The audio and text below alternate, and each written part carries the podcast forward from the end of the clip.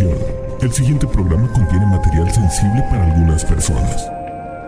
Los comentarios de Lolo vertidos en este programa son responsabilidad de la irresponsabilidad de los comentarios de José Antonio Badía.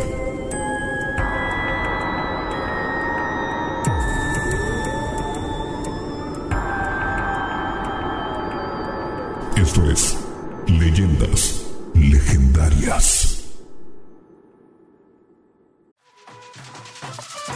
We got a bunch of fries, of course, because when you're Mickey D's, you got to get fries. Delicious.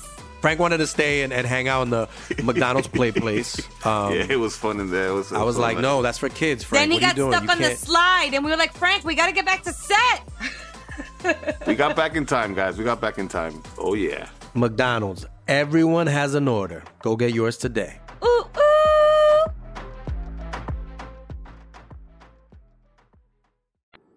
Bienvenidos a Leyendas Legendarias, el podcast en donde cada semana yo, José Antonio Badía, le contaré a Eduardo Espinosa y a un invitado especial casos de crimen real, fenómenos paranormales o eventos históricos tan peculiares, notorios y fantásticos que se ganaron el título de Leyendas Legendarias. Casi lo logras. Casi. Casi, una palabra. Dije peculares. Seculares. Peculares, es difícil. Yo Siempre puse esa palabra ahí, pero siempre me, me No siempre en el segundo le salió muy chido, pero el primero y el, El, este que y acaba de este. pasar. Ajá, Y y este, pasa, pasa. Pero de nuevo tenemos en la silla legendaria a Mario Capistrán, el borre, que ya sellas tus puertas y ventanas para evitar el pene del carupi, Ajá, asumo. sí, voy a tener que hacerlo. Igual que todos nosotros, con la Ah, loca es. funciona. ¿Cómo estás, borre? Muy bien, gracias. Bien, bien, bien. Gracias, Lolo. Te la pasaste bien en el otro. Yo no te ¿Estás listo invité, te para- invitó él. Yo estoy aquí nada más asegurándome de que se grabe el audio y ya. Ah, bueno, pues gracias por, por hacer que el audio se grabe bien, Lolo. Y gracias por invitarme, Badía. Yo encantado. Pues ahí les va. Hoy tenemos la segunda parte de los monstruos y criaturas del continente americano. En este episodio les voy a contar de los críptidos más interesantes de América del Norte. Que, como nos vamos a dar cuenta, no son tan lujuriosos y acosadores como los de Sudamérica. No, y ninguno tiene los pies al revés. Ni uno solo. Ni uno. Y de nuevo escogeré al monstruo más metal, que es el que se vería más chingón en una portada de un disco de heavy metal. Ok. Y ahí discutiremos. Pues vamos a tener menos monstruos aquí porque están muy interesantes. Hay monstruos muy fuertes, críptidos, muy con mucha historia. ¿Es un top 5? Es un top 4 o 5. Ajá. Cuatro o cinco nada Sí, más. sí, porque preferí darles mucha historia de lo que tenemos, que hay muchísima cultura aquí, muy, muy- mucha información. Entonces espero, espero que estén listos. All right. Y comenzamos aquí en México ¿Con el Nahual. Muchos han, han oído el Nahual. Sí, la banda, la banda de Colima. Sí. Muy buena banda. Los conquistadores españoles definían al Nahual como una persona que a través de artes mágicas o divinas posee la capacidad de transformar su cuerpo en el de un animal, objeto, fuego o fenómeno meteorológico, tal como un rayo o nube. Ok.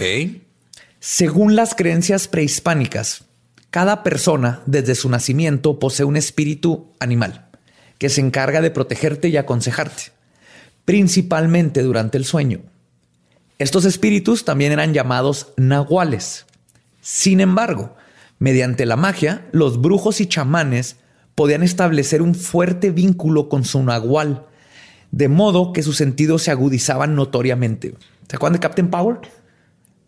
Nadie nació en los ochentas. No. El que, que decía este ojos de águila y lo podía ver. y lo- Captain Planet. No, no, no, no. Era así como un Robocop vaquero que tenía un caballo de robot. Búsquenlo. No, a mí no me llegaba ese canal. Cap- Era Captain Power. Ya ni me acuerdo. Había uno que podía Te me traer. acuerdo de Captain Planet. Ajá. yo el también. azul. No, no, no. Este es más viejo. Ese es otro. Ok. Este es más viejo. Sin embargo, el nahual de, eh, perdón, ¿Dónde quedó? Ah, pero había otro modo de aprovechar al nahual personal. Quienes se adentraban en el conocimiento de las cosas ocultas lograban transformarse en su animal guía y eran conocidos como nahuales.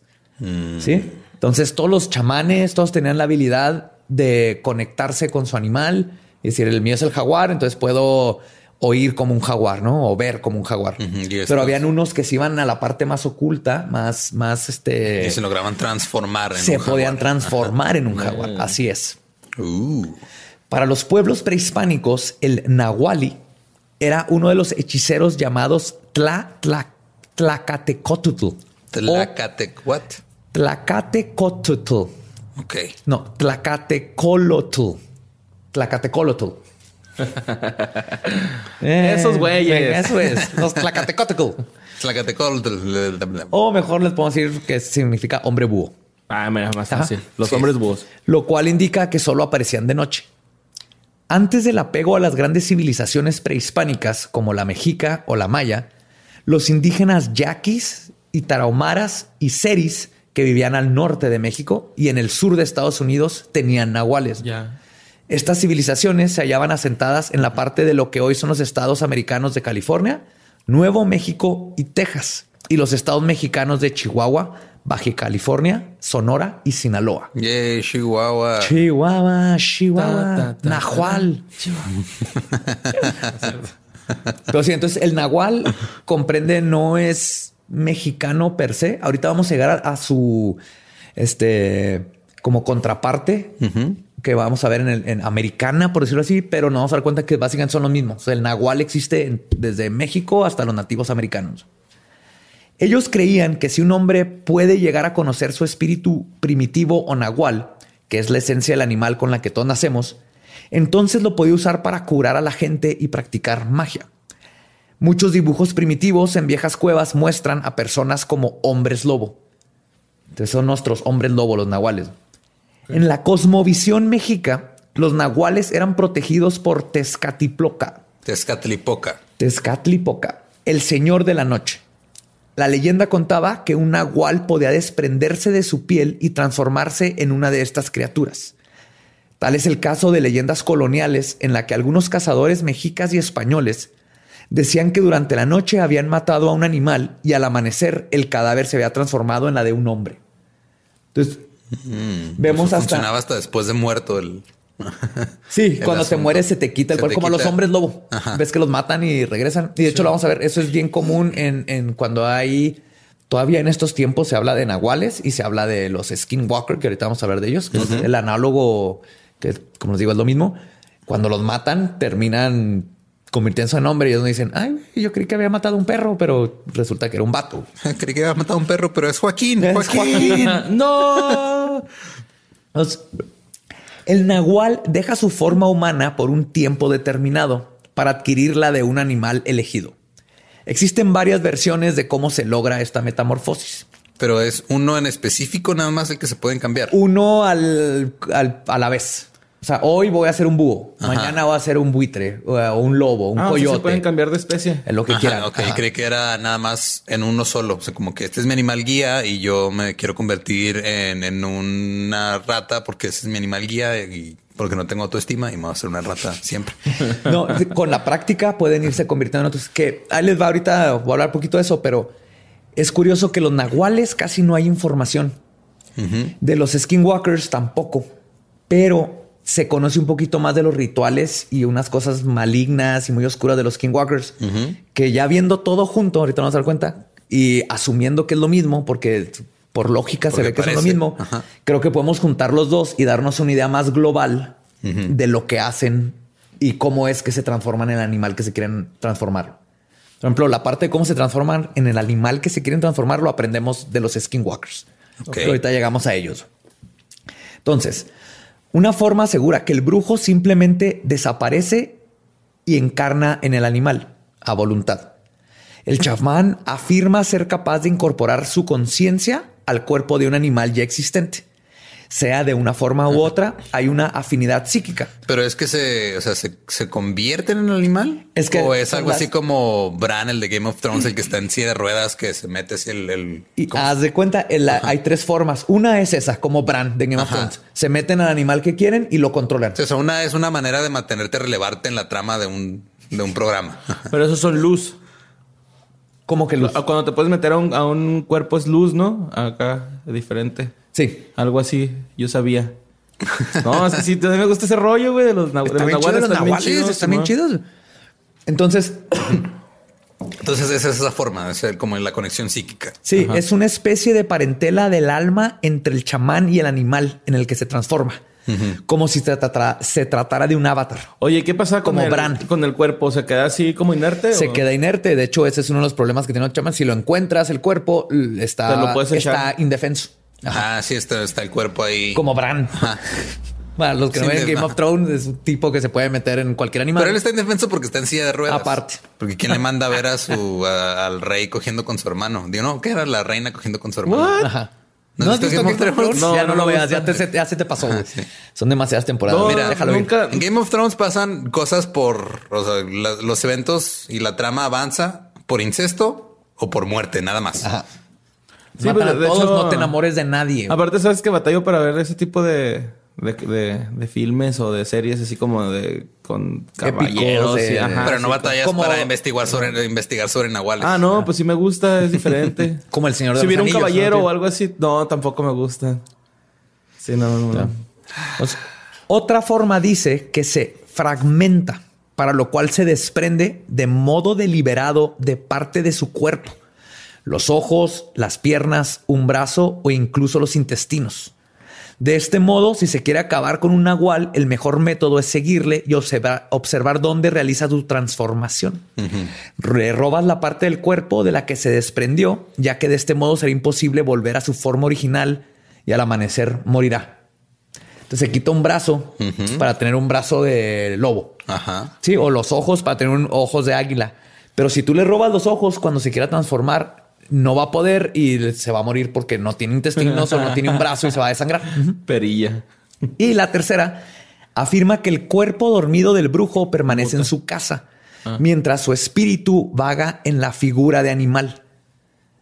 Sí, entonces no se mete un animal, sino su esencia, su espíritu se solidifica en la forma del animal que él quiere. Los albinos. Oh, ya. Ajá. De hecho, esta es una forma de viaje astral y se sabe mucho. Se acuerdan de Drácula que se puede convertir en murciélagos y todo esto. Y son técnicas de magia y así que haces que tu esencia, tu conciencia, la puedes solidificar, por decirlo así, en cualquier animal. Entonces haces tu viaje astral, pero en forma de cuervo, digámoslo así. Pero está sólido. Alguien puede ver ese cuervo. Eh,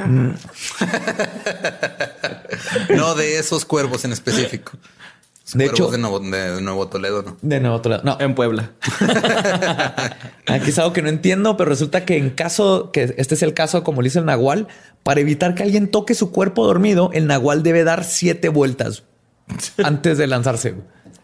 Seguimos sé, con las cosas no, súper específicas. Ajá, sí, es Son que- de esas cosas. Una que- vez un, un nahual dio seis vueltas, se lo chingaron. Sí. Una No, vez dio ocho se vueltas, se lo chingaron. Eh, compa, son siete vueltas hoy, son siete. ¿Seguro? Sí, güey. Voy a dar ocho nomás para estar seguro. ¿Se murió? Eh, Ajá. Son siete. Te dije. Ajá, te dije. Y lo apuntaron, I ¿eh? told you. Ajá, con su plumita de quetzal. No, qué bonito. ¿eh? Ajá. O de Sensontle. Sensontle. Pues, los españoles decían que el nahual solo podía transformarse durante la noche y atacaba a sus hijos con hechizos infernales. La Santa Inquisición persiguió a los nahuales durante mucho tiempo, pero la gente creía en su poder y a veces los protegían, especialmente en las comunidades indígenas. En la región de los Tuxtlas, las creencias de los nahuales están muy arraigadas. Se asegura que hay personas que pueden transformarse en aves y que tienen el poder de volar. Salen en días de luna llena y se metamorfosean en tecolotes, tapacaminos y guajolotes. que son Tapacaminos. tapacaminos. Lo busqué. Es como el correcaminos. Correcaminos. Haz de cuenta, pero tapa. huevón. Ajá. Sí. Imagínense un correcaminos gordito Ajá. y como que se mete así en, en hoyitos en la tierra. Y asumo por eso le dicen tapa- tapacaminos, porque la gente nos quería atropellar o algo. Pero están bien raros, están bien bonitos. De hecho, están en peligro de extinción también. Ah. Aquí yo lo que no entiendo es quién demonios se quiere convertir en un guajolote. güey? ¿Y son mexicanos esos? Si te quieres morir en, en, en noviembre, conviértete en un guajolote. No Pero están, en- vuelen, están sí, en son- México, entonces no pasaba todo eso. No, pero de- Tomás, no vuelas. Nada más Pero son bien bravos, güey. los guajolotes. Sí. Nunca se les hecho de emoción a un guajolote. A un ganso sí, Pero aprendí mi lección. Ah, pues hace cuenta como el ganso, güey. O como sea, el- son bien ajá, bravos. Es como el ganso, pero más cholo. es como Sí, un... porque ese güey rasguña. Acá trae unas pinches garrotas y... ¡guas! Yo al que se ganó mi respeto fue un gallo. Estaban como en una jaula y me retaron. Ah, estábamos, estábamos jóvenes, me retaron a agarrar al gallo. Y llegué y así de que, ah, y el gallo estaba todo asustado de mí. Y luego me dijeron, agarra la gallina. Y cuando quise agarrar la gallina, el gallo me lo hizo de pedo, güey. Estaba casi lloro, así pegado a la esquina. Entonces, no hay, el gallo es, es relax, es tranquis, pero no toques a su morrita. güey. No, pues no. No toques a su morrita. Es mexa. así somos. Así somos. Sí. Yo no soy así. Claro que sí, sí te enojarías. O sea, dicen que si alguien observa que- imagínate que, Kinkis, imagínate que llega un güey y quiere levantar a tu morra, güey, así cargarla. ¿A poco no le dices ni siquiera así como que, "Eh, güey, déjala en paz? Le voy a decir, oye, este, ¿le gusta el color morado? Porque para empezar, ella es mucho más brava que cualquier güey. Entonces se lo va, o sea, lo va a madrear. Está. Lo va a dejar inconsciente. Si está sedada, es muy probable que haya habido consentimiento previo y estamos haciendo algo raro entre los Ok, tres. Ok, ya. Ahí párale ya, pues, por favor. Tú preguntas. ¿Puedo volver a los nahuales? Sí, los nahuales, los que la gente, la gente quiere saber de los nahuales. No de tu vida sexual. que, que me está interesante, ¿eh? Está interesante, Pero habrá otro día hacemos para- un episodio de eso. Pues si alguien observa que un ave se posa en su casa varios días consecutivos, puede inferir que no se trata de un ave común y corriente, sino de un nahual que busca un mal para uno o alguno de los Eso es lo que habitantes de la dicen con las casa. lechuzas, ¿no? Acá. en- Se supone que las lechuzas son brujas, ¿no? Son brujas. De hecho, hay gente que le dice brujas a las lechuzas. Es que todos los animales de noche, lo que es bruja, los murciélagos, gatos negros, se asocian con las brujas porque es muy común que los usaban antes de lo que se llamaba para familiares. Nahualear. Sí. Que un familiar no es tu primo o así, sino el, el familiar de una bruja es un Es animal que, animal. Ajá. que el- los que han visto Sabrina pues ya supieron de eso, ¿no? Porque enseñan del gatito de Salem y todo eso son familiares. Ajá. Pero No, pero Salem que no quería conquistar el mundo. ¿Quién? Salem. No, ese era en Pinky Cerebro, güey. Ajá. No, sale, Salem por eso está hecho gato, ¿no? Porque quería conquistar el mundo. Ah, ya, y lo castigaron Ajá, haciendo lo gato. castigaron Sí. haciéndolo gato. En el cómic está más hardcore. Lean el cómic, pero. Ah, ok, ok. Ajá. Yo estoy hablando de la serie de Nickelodeon, De- no, sé dónde era. la viejita, sí. La viejita. Donde sale Harvey, que se parece a. Ah, ¿Cómo se llama esta serie? Olvídalo. Dawson Creek se parece al de Dawson. De hecho, es el de los Winchester, ¿no? No sé, pero Sí. no bueno. nos estamos desviando. Nos estamos desviando. Todavía más. Está más interesante mi vida sexual que esto. güey. La leyenda de los nahuales tiene partes oscuras, perdidas en el pasado, en la mágica cosmología mexicana y difiere muchísimo dependiendo de las fuentes en que se basan a estas leyendas locales que se adecúan a la región donde cuente. Por ejemplo, el Por líder- ejemplo, en el norte el nahual se convierte en carne asada. en vaca. En el sur se convierte en un sope, un talacoyo. Qué Ajá, rico. en la Ciudad de México en esquites. Sí. sí es un animal el esquite, ¿verdad? El esquite es, elote. es el grano del elote. ¿Qué? es un elote en vaso. Ah, Por ¿Por allá qué no por le dicen el, elote? Ah, porque es que ya es esquite. O sea, el Ay, elote güey, es le dicen completo. quesadilla a los tacos Sí, también, Sí, sí, no, no, no, eh, nos vamos a ir por otro. Déjenme continuar. Por ejemplo, el líder de la secta Rojo Intenso, creador de la página nahual.org. Espérense. Y amigo de Carlos Castañeda. ¿Quién es Carlos Castañeda? ¿Cómo? ¿Quién es Carlos Castañeda? ¿Quién es? ¿No conocen a Carlos Castañeda? No. Un imbécil que habla de magia y fantasmas y está sacándole. No conozco a José dinero Antonio a todo. Badía, no, no conozco a un Carlos Castañeda. Por eso no tengo que conocer a Carlos Castañeda. Tengo mi propio, mi propio hablador de magia y esas cosas. ¿Han oído de la Casa Cañitas? Ajá. Es Carlos Trejo, güey. Ajá. Ajá. Entonces ah, conocen a Carlos Trejo. Hagan de cuenta, es un Carlos Trejo. Es un Carlos Trejo, pero Carlos Trejo ahora toca en una banda de covers en un bar. güey. No me Mínimo digas sabe hacer algo. Sí, ¿Es- eso lo vi en neta? Facebook. Ajá. Con su sombrero todavía. Toca la de Ghostbusters siempre. No. Cañitas. No, luego hay que hacer un episodio de ese imbécil güey, del, del- de cañitas y De Castañeda. Sí, el Castañeda. y No les digas imbéciles porque Perdón. tienen muchos fans, tienen mu- son simplemente nada más porque no te gusta lo que hace alguien, no tienes que decirle imbécil. Perdón, bueno, eh. ¿cómo se dice? ¿Embaucador o Charlatán. Charlatán. ¿Qué otros vamos a usar? Este, Ah. sinónimos. Político, no. O podemos, güey. se podemos seguir hablando de, de nahuales. de nahual.org. Estábamos Nahual.org. en nahual.org. De Eduardo Castañeda. Ajá. Carlos Castañeda. Carlos Castañeda. Entonces, este tipo, el, el- el de, de rojo, de rojo intenso y nahual.org se llama Alfonso Orozco, dice que para convertirse en nahual es conveniente comer carne todos los días. Y beber Pepsi en vez de agua. norteños tenemos. Ay, no es cierto, Espérate, eso- Pepsi.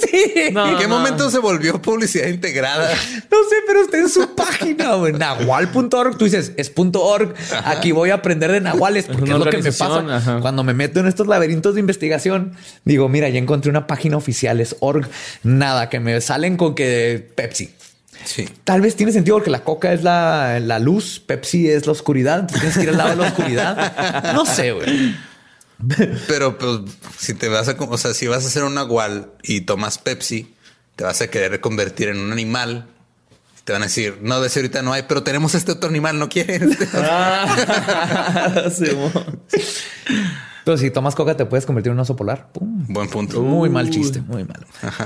Según el folclore, la forma en la que puedes matar a un nahual es que debes de ir en su búsqueda en la noche. Cuando salga a robar, Sí, es cierto, porque nada más se aparecen en la noche. pues son, son poderes que ¿Seres nomás en oscuros? la- no, son oscuros, ajá. Y nomás en la noche. Y lo vamos a ver también con los skinwalkers. Es de, es de noche. De día aparecen humanos, en la noche es cuando se pueden convertir. Ah, real. Que tiene que ver con si nos metemos en magia y todo eso, siempre en la noche tiene otro tipo de frecuencia y otro tipo de Sabes, forma nieve de día, fuego de noche, ese tipo de cosas. Vibraciones. Ajá. Pues resulta que el nahual corre en zigzag. Entonces debes perseguirlo y cada 15 pasos dejar un crucifijo para obligarlo a correr en círculos.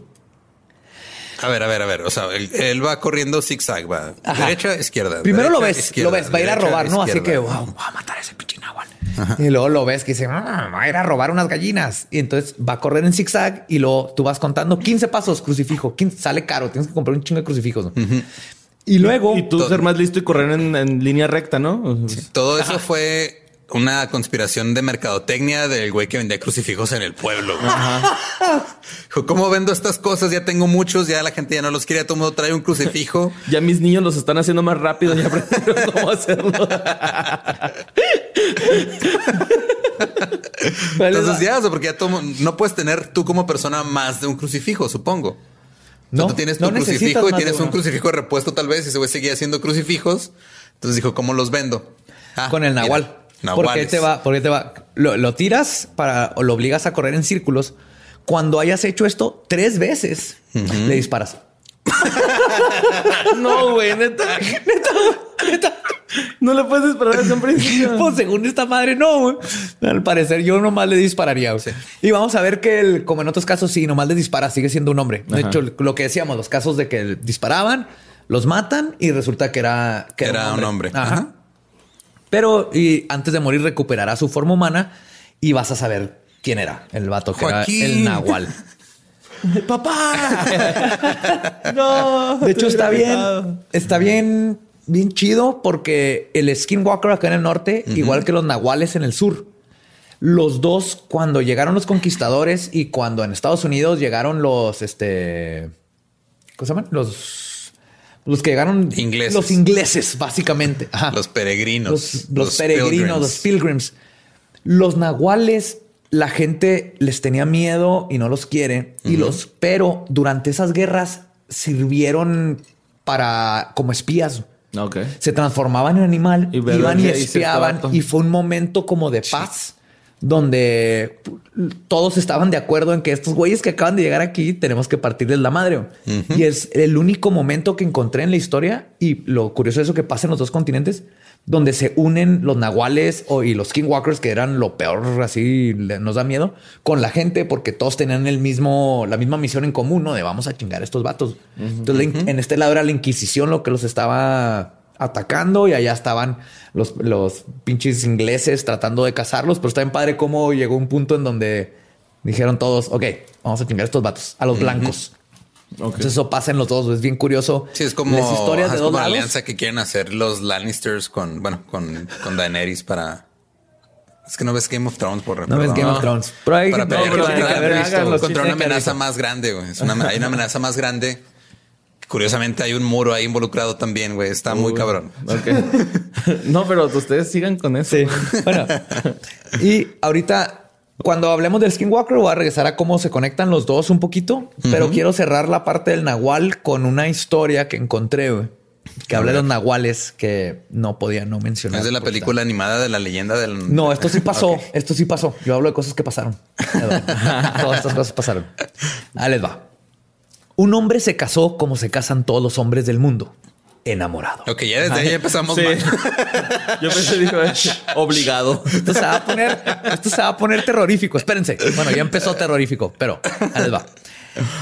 El inicio de su vida marital no fue diferente al de los demás. Él pensaba que la monotonía en la comida era debido a la inexperiencia de la novia. Pero comer moronga todos los días es algo que aburre hasta el más romántico y dedicado esposo. Otra vez, déjenme tratar de. Este es, este es, es una narración verídica. Que de- la moronga es la sangre años, frita. Ajá, Sí, sí, sí, sangre. Por eso no se burlen. Hay alguien que le gusta un chorro la moronga, es parte No, de- la moronga es chida, tacos de moronga están chidos, pero sí comer moronga todos los días sí, sí te aburre. Claro, Sí. claro. La Les digo que yo digo puras cosas de verdad. Este platillo lo comía frito, en tacos, en mole, Oh. hervido, sazonado y con hierbas. Era tal la cantidad y la continuidad del alimento anudado a la pesadez y cansancio en las noches en contraste con la evidente somnolencia de su mujer en el día. Está bien padre que dijiste somnolencia y Borres está durmiendo. Sí. está bostezando en El ese momento. bostezote ahí. Que en una sospecha tomó formar, empezó a formar, eh, se empezó a formar una sospecha en su cabeza. Al caer la tarde, su mujer le daba un té para la buena digestión, según decía. Dejó de tomarlo.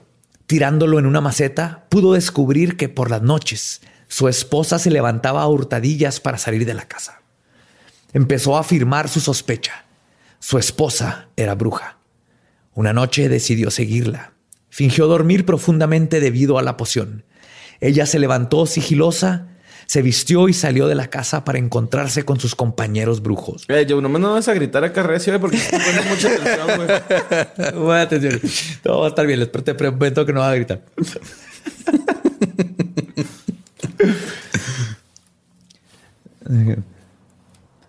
Se internaron en el monte, bromeando, pensándose solos. El esposo los perseguía a prudente distancia. Llegaron a un sitio de que seguro habían visto antes. El sorprendido hombre vio cómo se transformaron en animales. Se quitaron las cabezas, disponiéndose de ellas en fila, y se fueron a molestar gente y a quitarles la sangre. Aprovechó para cambiar la cabeza de su esposa por la de un hombre barbado y se fue a dormir. Al amanecer regresaron los hechiceros, se pusieron las cabezas a tientas con prisa. Ante la llegada del sol, se fueron corriendo. A la mañana siguiente el esposo la despertó con un espejo en la mano. Le pidió verse. Cuando lo hizo, miró la cara de su compañero que correría y sintió vergüenza. Trató de hablar con su marido, pero al resonar la voz grave de un hombre que trata de dar explicaciones con artilugios femeninos, fue tal la conmoción de la mujer repentinamente. Ahora. Ah, tanta cosa- Hermenegildo, yo no quería que vieras Yo no quería que me vieras así, pero es que es que tengo que conseguir sangre, güey. ¿Qué pedo, morro? ¿Dónde dabas anoche, güey? Te fuiste con tus amigos, ¿verdad? Perdóname, Hermenegildo, es que Menegildo, güey. No, te Eres Nahual, cabrón, eres Nahual. es que no quería que te dieras cuenta, pero Y ahora tiene esposa con cabeza de vato. Pendejo.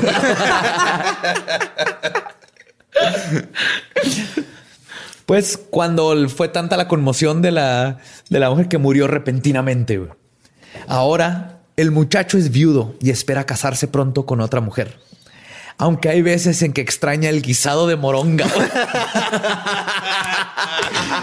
Nadie como su difunta para prepararla. Es neta que dices. Esta es una anécdota de, de hace muchos años donde cuentan esa parte de la pero me encanta cómo el, Aunque ya no pueda comer Sí. No, el problema no fue la esposa es Nahual. Le- No, no, se pueden problema- cambiar las cabezas. Muy, muy, muy, muy listo el vato, ¿no? Despertar. Imagínate estar ahí acostadito, así como, hijo, ahorita que se despierta esta morra. Con la cara del pinche Joaquín, güey. Hija de su. Ahora es al ya revés, la trampé, ya la trampé, güey. Vez dormido para checar el cel o algo. o algo así en vez de seguir a alguien. checaba la cabeza. Sí. Pues ahora nos vamos a el Skinwalker, que es de los Estados Unidos. ¿Sí? Los Skinwalkers o los que caminan en pieles, como se dice en español, aparecen en múltiples tradiciones de los nativos americanos. Su procedencia viene de una leyenda de origen navajo, una nación indígena de Estados Unidos, el G. Naldushi. Hay muchos detalles sobre los mismos, ya que los nativos americanos los consideran, perdón, no hay muchos de- de detalles porque los consideran un tabú e incluso tienen prohibido hablar sobre ellos, ya que los consideran una aberración a la naturaleza y una de las cosas más malvada- malvadas que existen en el mundo. Como los católicos con los homosexuales. Así es. de hecho, estaba viendo un, un- un documental de unos guardabosques navajo en Utah. Y cuando van a hablar, están hablando de ovnis, de portales, de muchas cosas que pasan en toda esa área. Y cuando van a hablar de los skinwalkers, le dicen a la gente que está ahí, si hay alguien que es nativo americano, vamos a hablar de skinwalkers para que se vayan a tomar su café. güey. Así, así de serio es. Es, es- es racista a No, mencionarlo. nadie. No, no, es este- es tabú. O sea, oír- Es un tema prohibido. es un tema, prohibido, Oh, ya, ya, hablar ya. de los skinwalkers, que es lo mismo que el nahual. Pues es lo mismo que el nahual, pero allá los tienen mucho más. Acá todavía les tienen esa apariencia un poquito sana, Ajá. pero creo que oyendo de todos es, es lo mismo, porque tienes el chamán, que es la parte buena, y lo tienes el nahual o skinwalker, que es la parte mala. Es el Jedi y el Sith. Ok, ok. Ajá. Entonces no hablan de ellos. Pero entonces, ¿quién es el malo ahí? el Los- nahual y los skinwalkers. ¿Y quién es el bueno entonces? Los el chamanes. chamanes. Ah. Los curanderos. Sí, sí te conté, ¿no? Que un amigo fue a, a esto del, del sapo. A, A chupar el sapo. chupar el sapo. es a- a es. fumar sapo. A fumar sapo. Ajá, sí. ¿Cómo fuma Ah, con, sapo? con los series. Se les, se le exprime una glándula y Ajá. se seca y luego como si fuera cristal. O sea, Como de, si hecho, de hecho, con eso rehabilitan a los adictos de cristal y de heroína y todo esto. ¿Con sapos? Ajá, sí. Es una terapia, pero pseudoterapia, ¿no? Ajá. Así como dicen. Pero haz de cuenta que fue este, mi compita, ese rollo. Y dice que tuvieron que acampar pues ahí en donde está la región de los Eris. Y que de repente se empezaron a escuchar un chingo de risas, ¿no? Así que estaban acampando. Y que el chamán que les estaba dando el tour les dijo así como que, ok, vamos a levantarnos y vamos a aplaudir, cantar, este, hacer mucho ruido, ¿no? Para asustarlos. Para asustarlos. Y se asustaron, pero dice este güey que como más tarde se volvió a escuchar, pero así como si hubieran ido por más raza, estas, pues, o sea, lo- las risas, ¿no? Y, y otra vez salieron y el chamán, no, de otra vez, güey, decía, madre, ¿no? Y que ya, al último, pues se fueron las risas, pero dice que sí. Hubo un momento bien incómodo, güey, porque dice, es que neta, güey, se escuchaban las risas enfrente, atrás y a los lados. O sea, nos tenían totalmente rodeados la- las... el- pues supongo que deben de ser brujas o nahuales o no sé qué pedo, güey. Probablemente Nahual, porque ahorita que me cuentas eso, acabo de escuchar una historia donde eh, los, los skinwalkers, los navajos, te, te dicen que no se meten con gente que no sea de las tribus. Ok. Ok. Pero hay varios. en- ajá. Sí, no, no les interesa, la neta. Pero ah, hubo un caso muy sonado de una familia que en el carro de repente salió enfrente del carro un tipo entre mitad perro, mitad humano y casi lo atropellan. Pasó, no pasó nada, se fueron a la casa y luego en la noche, y lo acabo de escuchar ayer, empezaron risas en la cabaña donde se quedaron. Y dicen que abrían y que empezaron los tambores, pum, pum, pum, pum, pum, pum, pum, pum. Y los veían y lo trataban de cruzarse la reja y no podían. Y eran entre humanoides perros. Y así estuvieron. Y al día, al- ahí se, algo tenía el rancho que no podían cruzar. Ya me están dando miedo, ahora sí, ya. Sí. ya, Y al día siguiente. Tú empezaste con tus risas y tus historias raras. Ajá. Hay una historia bien chida de un vato que lo atacó un perro bien grande y lo, lo agarró a, a palazos con un 2x4. Lo agarró, ajá. lo agarró a palazos y luego al día siguiente, ahí también por Utah y eso. Dice que era un perro enorme, ¿no? Lo agarra a palazos y al día siguiente su amigo se empieza a sentir raro y, la- y el amigo le dice, oye, vete, vete a curar. Que me hace que lo que a lo que le pegaste era un, un, skinwalker. Y el tipo así que, "Ah, whatever, no, no me importa eso, pura madre. Y al día siguiente le marca el, pues, el chamán, el, el chief de la tribu, al amigo del vato y le dice, un amigo tuyo madreó a un skinwalker, se va a morir en tres días si no viene conmigo. Uh-oh. Y tuvieron que ir y el tipo ya estaba bien mal. Y ahorita vamos a ver por qué, por qué pasa eso de que ver, se ver, mueren en tres días. Entonces estamos en el Skinwalker, que es, es básicamente un análogo a los nahuales. Los describen como un brujo o hechicero que tienen la habilidad de transformarse en cualquier animal cuya piel se pongan. Entonces ellos tienen que primero despejar al animal y luego se y ponen luego la piel. se lo ponen exactamente. Leonardo DiCaprio se podría convertir en oso. Un oso, exacto. Así es. Si fuera Skinwalker o Nahual, que es uno de los tipos de Nahuales, ahí es donde empezamos a ver las diferentes técnicas. Ok. Pero se tienen que poner. Entonces es difícil que se transforme en un pingüino, por ejemplo. Depende de todo embarrado, ponga la piel. todo embarrado de chocolate y crema, pues no. Ah, muy bien, muy bien. O de No, gancito. no puedo creer que te puse ese chiste así tan fácil. Qué horrible soy. No tienen sangre. Pero además tienen la habilidad de controlar el pensamiento de las personas para forzarlas a hacer cosas que normalmente no harían, como comer cometer asesinatos o suicidarse.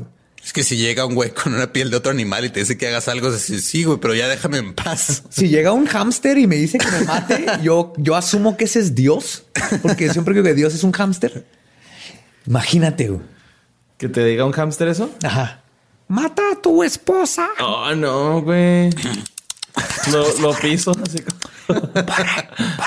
Soy un hámster, mata a tu esposa. A lo mejor si viene con la, comi- con la boca llena de comiditas. Sí, va a tener los cachetotes así, Está güey. bien, pequeñina. Ningún juez te va a meter a la cárcel si un hámster te pidió que mataras a alguien. Le digo que primero lo grabo así. A ver, a ver, dime. Y lo ya. Dime en el celular y lo ya. Para que me crean. Pero el pedo Con es los que ajá, para tener poderes tan extraordinarios se necesita un acto extraordinario. Ah, Para claro, ahí es recibirlos. donde viene ahí. el- Ahí es donde viene. Ajá, aquí es donde se- nos vamos a dar cuenta por qué es tabú, por qué nadie habla de Es ellos. donde equilibras la balanza. Si quieres Ajá. algo muy, muy, muy cabrón, necesitas hacer algo muy, Así muy cuando muy cabrón. Anakin mató a un chorro de Jedi para su poder. De Sí, cuando Anakin Jedis. mató a todos esos chavitos. No, no solamente mató a los chavitos, mató toda la película con su disgusto por la arena. Sí. Pero aquí nos vamos a dar cuenta por qué es tabú y lo que yo creo que también es parte de los nahuales, pero no se platica tanto.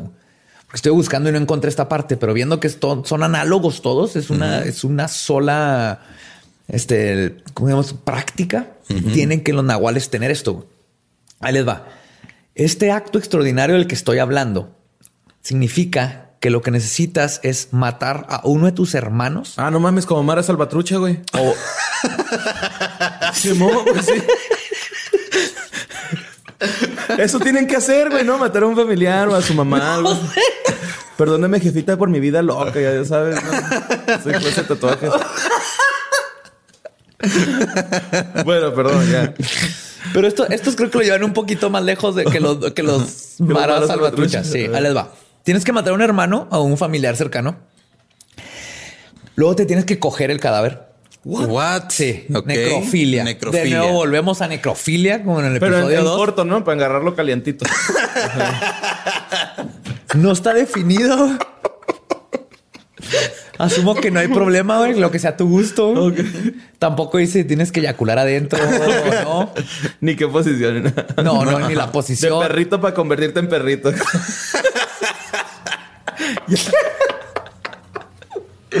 Chivito al precipicio para convertirte en chivo.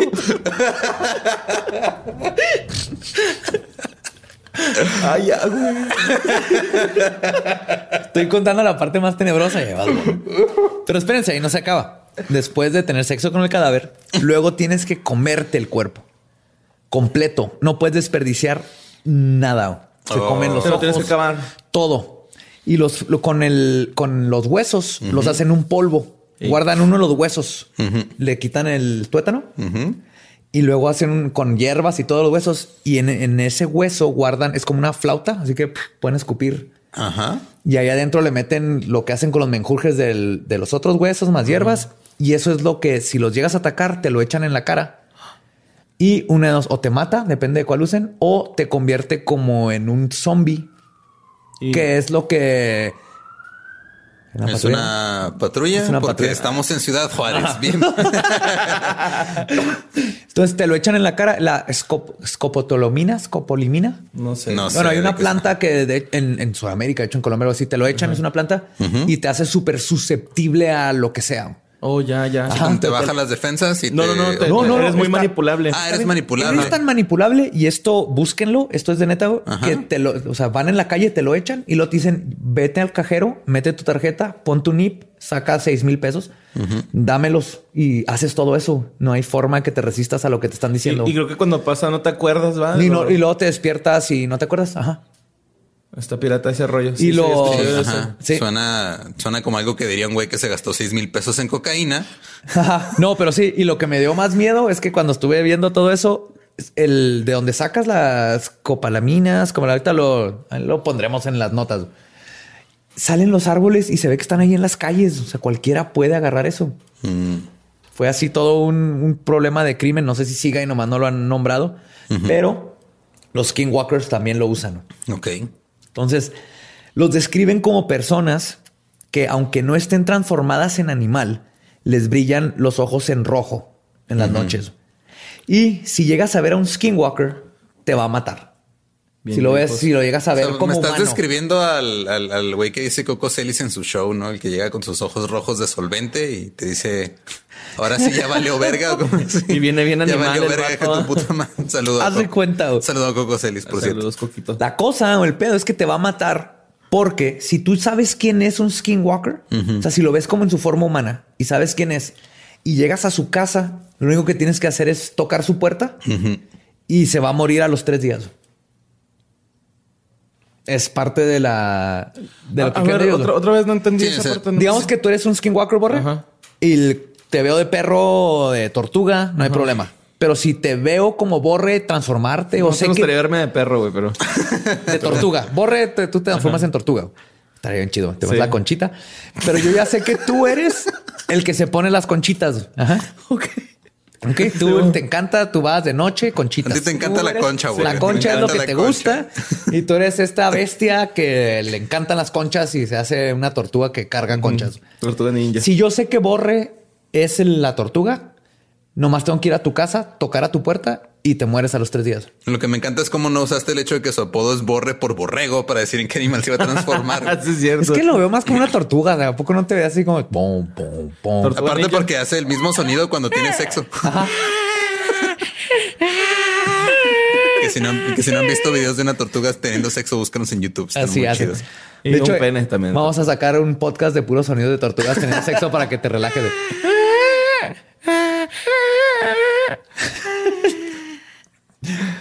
Entonces nada más tienes que tocar la puerta Pero y ya. tú tienes que estar, o sea, tienes que estar 100% seguro de que ese güey va a ser es el nahual, ¿no? Sí, pues Bueno, le el tocas y se muere y que lo viste. Pero es- esto es parte del folclore. Lo que pasa normalmente es eso. Hay muchísimos casos donde hay el caso de una familia que había un coyote muy grande comiéndose sus pollos. Entonces el tipo salió, le disparó y el coyote no se murió porque aguantan un chorro. Cuando se trató de meter entre las hierbas, le agarró la pata y dice cómo sintió que se transformó en la pierna, de un- de un, de un tipo. Entonces lo jala y cuando vio eso, pues le hablaron luego- luego a la policía. También allá fue en Utah, por estos lugares. Llega la ambulancia. Bueno, llega la policía primero y cuando ve la policía dice no a la verga. Esto es un skinwalker. Nosotros no queremos nada que ver con Eh, esto. ah, usted arréglese. Es, ustedes arréglense. Entiérrenlo ya la chingada. Ya venía la ambulancia. Ajá. Llega la ambulancia y la ambulancia es de Nel. hijos de tu puta madre. Este- Esto, esto es un skinwalker. Lo subieron porque pues, es su trabajo, pero llegando al hospital, Se lo llevó la bestia. lo, habían dos doctores este, anglos y los fueron los únicos que lo pudieron tratar, güey, porque nadie quería nada que ver con el skinwalker. Y ahí lo salvaron, lo salvaron al skinwalker, pero el tipo desapareció. Pero lo que yo no que entiendo es, lo que yo no entiendo es si un skinwalker tiene un accidente y lo recoge una ambulancia, ¿va al hospital o va con un veterinario? Depende de qué tan rápido lo encuentres, porque sí, en cuanto se quedan inconscientes o están heridos, se empiezan a transformar. De hecho, ser un skinwalker era considerado delito federal hasta 1998. Hasta el 98, hasta En el 28 98, ajá, era un delito federal. Era de los, estaba en el top 5 delitos dentro de, de las este, tribus nativoamericanas, era de los top 5 delitos, ser un skinwalker. O sea, es algo que es aceptado, que es algo que pasa, que culturalmente no lo platican, ¿no? Sí, mi acá en la corte, ¿no? Así, orden en la corte, orden. Se le acusa de convertirse en un perro en las noches. En un tipo con cara de perro. ¿Cómo que- se declara? Culpable. Sí, pero si fijan, el, el Skinwalker es muy poquito lo que se sabe, por eso, porque el- los secretos que hay, hay formas de matarlos, de deshacerte de ellos, que no es el folclore, pero no lo quieren decir. No porque no quieran compartir la información, sino porque los nativos americanos no quieren hablar nada del Skinwalker. Ajá. Entonces, eh, yo asumo que los nahuales tienen lo mismo. No más que en México los tenemos un poquito más como, como héroes. Es más reverencia. místico. más Ajá. reverencia. Ajá. Porque no, no los tenemos como una misma cosa entre el chamán y el nahual, Ajá. cuando el nahual, les digo, es la parte negativa del chamán. Porque adquirir ese poder necesita grandes sacrificios, ¿no? Tiene que haber algo, también busque un chorro, también no encuentro, si llego a encontrar, Sí, bien lo dijo el tío Ben. Es un gran poder, es una gran responsabilidad. como tener, ne- cogerte el cadáver de tu familiar que mataste y luego comer. No, esa parte no venía en el Spider-Man. No, Ah, sí, o sea, sí, hizo Spider-Man, Spider-Man. Spider-Man es un nahual, güey. Spider-Man se, Sí, es cierto, güey. Eso es una. Spider-Man se cogió una araña radioactiva. Mató a su tío, tuvo sexo con él, tío Ben se lo comió y luego se puede convertir en una araña. No, no le levantes. No sé en qué universo de todos los de Spider-Man pasó eso, pero ese no lo he leído. Entonces Tiene En que haber un universo donde pasó eso. tiene que haber un universo, sí. Y de hecho, eh, lo que es el Skinwalker y Skinwalker Ranch, que es un rancho que es básicamente el así, el núcleo de todo lo paranormal, extraterrestre y todo eso. Te, voy a ser, un- te voy a ser muy sincero. Una vez estuvimos este, en tu casa, me estabas platicando todo de Skinwalker Ranch y de- y yo creía que estabas hablando de, de, de donde vivía George Lucas. Creí que era Skywalker Ranch. Entonces no entendía por qué George Lucas estaba, tenía tantas cosas raras. Tenía Poltergeist. Sí, sí. después, ¿qué chingados hizo para poder hacer Star Wars y hacerse billonario? Ah, tuvo que hacer Mató a su sacrificios tuvo que hacer cosas. y como por, por, por media hora hasta que volviste a decir, porque primero creía, no, Badía está borracho, dijo Skinwalker en vez de Skywalker. Luego lo volviste a decir y dije, ah, no, el que está mal soy yo. Sí. Pero luego te- tenemos, te- podemos hacer todo otro programa que me gustaría de Skinwalker, Skinwalker Ranch, Ranch. y, el, ajá, y Skinwalkers, cómo se hacen. Pero Skinwalker Ranch definitivamente lo, lo tenemos que visitar. Es un rancho donde hay abducciones, este, mutilación de ganado, poltergeist. Fuck. Le metieron más de 20 millones de dólares un, este, un, un tipo muy rico de Estados Unidos que tiene casinos en Las Vegas para investigar. El gobierno de Estados Unidos le metió. Es el, es el lugar de los más activos paranorm- paranormalmente y de ovnis que existen en el mundo y tienen que ver con los skinwalkers porque los nativos americanos no cruzan por ahí porque por ahí es donde cruzan los skinwalkers. Ya nos meteremos en eso. Vamos a seguir con los con los críptidos. Y vamos a llegar a el mejor críptido del mundo. El coco. el chupacabra. Y Descrito como la cruza de un canguro puertorriqueño con un duende punk. Ok, es, es la mejor descripción que he escuchado. sí. Con eso me quedo. Un canguro puertorriqueño con, un, duende, punk. O como el hijo bastardo de un extraterrestre violador de coyotes. Ok, me gusta Que eso. güey, que debes tener mucho, mucho valor para violar un coyote. Y sí. Más, que nada por todo el acceso que tienen a explosivos. El chupacabras es para mí el críptido más importante del último siglo. siglo. No solo porque marcó el comienzo del siglo XXI, sino porque es el único críptido involucrado con una conspiración presidencial. ¿Qué? Y a mi parecer, probablemente fue el que nos salvó de Y2K. Esta es premisa.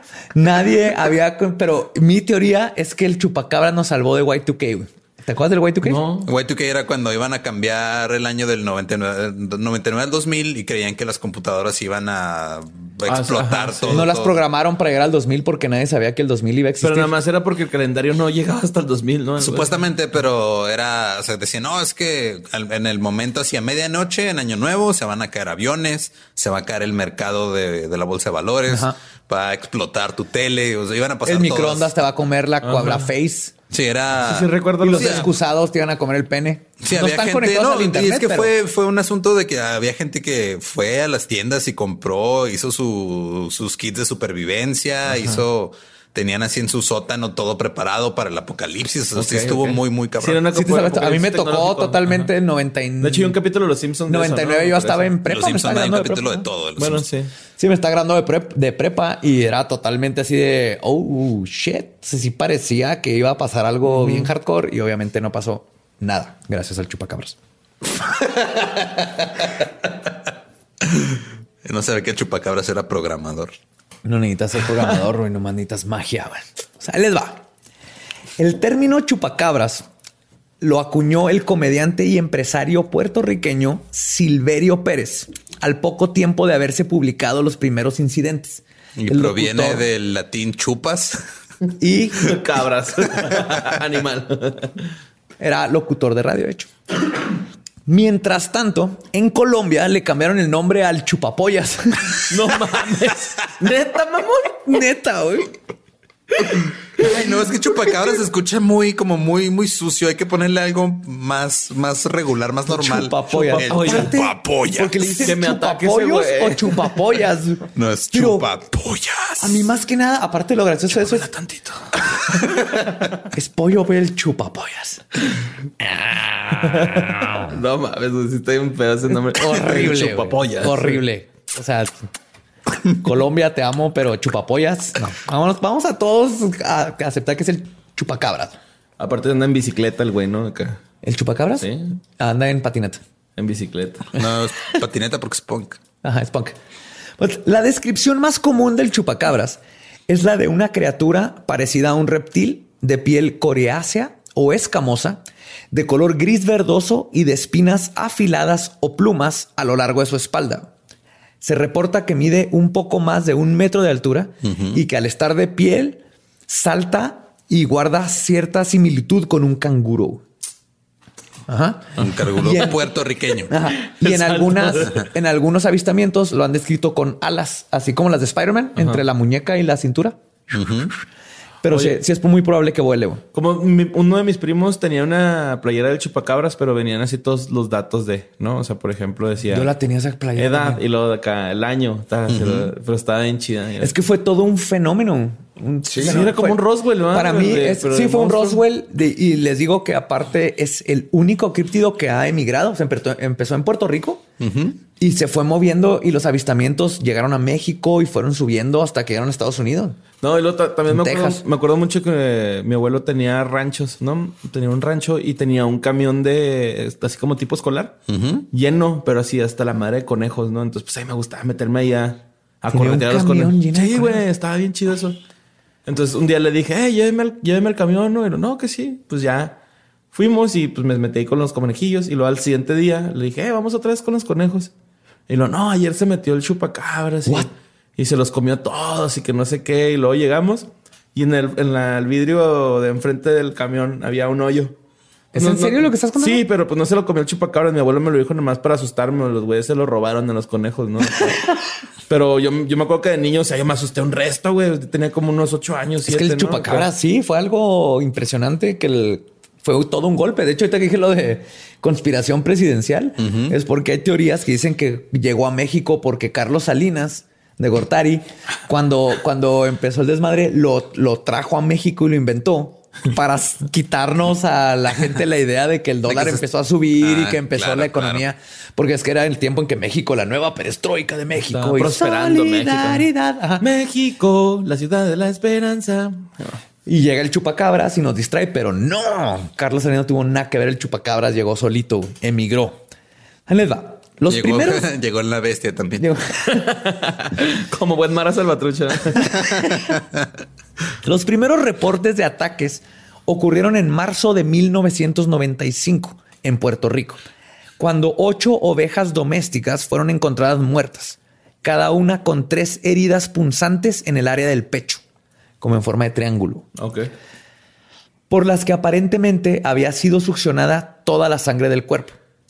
Algunos meses después, un Oye. testigo eh, presencial llamada Madeleine Tolentino declaró haber visto a la criatura en un pueblo puertorriqueño de Conóbanas. Sí, Canóbanas, perdón. Afirmando también que alrededor de 150 animales domésticos habían sido encontrados muertos. 150. 150. Y, Esa así- misma y aquí noche. empezó. No, fue, fue, fue en cuestión de meses, Ok, ya. pero, No, pero con ella fueron Aunque hayan 150. sido meses, sí. todavía también Pero- son un resto, güey. ¿Es un solo chupacabras o hay varios? Porque 150, tanta sangre. Yo también había leído una teoría de que lo habían hecho los chinos, güey. A ese güey. ¿Al chupacabras? Ajá, sí. no, el chupacabras. Era un experimento es genético acá. Sí, pero si, si alguien lo hizo, no fueron los chinos, fue el proyecto Montauk, ahí por Nueva York, por New Jersey. Sería otro tema. Luego te lo platico. Luego Oye, se los platico. Y a lo mejor nada más quería quitarle la vesícula, ¿no? Por eso los, los tres puntos. Te estás riendo de que me quitaron la vesícula, Sí, ¿verdad? Me quitó el, el- Puedo decir que mi cicatriz es un ataque del chupacabras. güey. Que te, te quisieron chupar la polla, pues. Chupapolla. El Que de hecho, chupapolla. esto es. El, el chupacabra siempre ha estado asociado con los ovnis, Simón. porque si se dan Los ojos cuenta, son almendrados, ¿no? tiene ojos almendrados. Pero antes de eso, cuando encuentran los primeros cadáveres, la gente asume que estamos hablando de, de todos estos casos de, de los animales que encuentran muertos y le echan culpa a los ovnis, ¿no? De cómo se llama el- el Abducción. no, no abducción. El mutilamiento, la, la mutilación animal. ¿no? Que encuentra una vaca y le falta todo el ano y los ojos y no hay sangre. Entonces era muy parecido, pero en lugar de tener estos cortes precisos, que es lo que hacen los ovnis cuando hay la mutilación animal, tenía tres puntos. Entonces Tres puntos, loco. pasó de algo de un ovni a algo orgánico. Pero aún así, esto está muy conectado con los ovnis y ahorita vamos a ver por qué con una teoría que ahorita les voy a contar.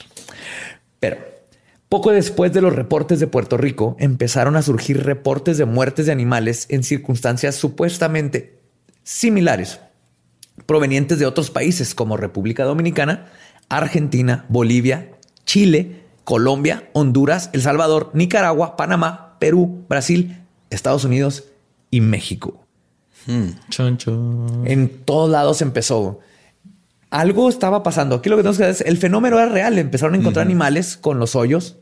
Empezaron a ver todas estas cosas y es, les digo, es el único críptido que se ha movido de, de, de- De zona. De zona. Viajero. Es viajero. Mochilero. Que tiene que ver, si queremos creer lo del extraterrestre, que tiene algo que ver más, no con un animal de la tierra que no conocemos. Cuando llega ya se ha ido. Volando vengo, volando. Sí, sí, güey. Es una canción del chupacabra. Es del Manu Chao, güey. Parecido. Pues les voy a contar una teoría del origen del chupacabra que encontré ahí de el ufólogo ecuatoriano Jaime Rodríguez. Entonces, para que pongan Es atención. hermano de Jaime. Porque hay muchas teorías. Ajá.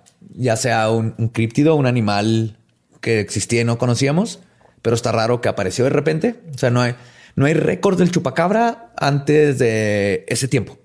Sí, Bigfoot tiene récords antiguísimos, ¿no? La cegua también. Todos los, de los monstruos que hemos hablado eh, tienen desde leyendas Ese güey es prehispánicas o más. Este, este es nuevo, aparece de la nada. Entonces, el ufólogo ecuatoriano Jaime Rodríguez asegura que los extraterrestres, para poder acoplarse en nuestro planeta, necesitan crear individuos iguales o los más idénticos posibles a los que habitan en ese lugar.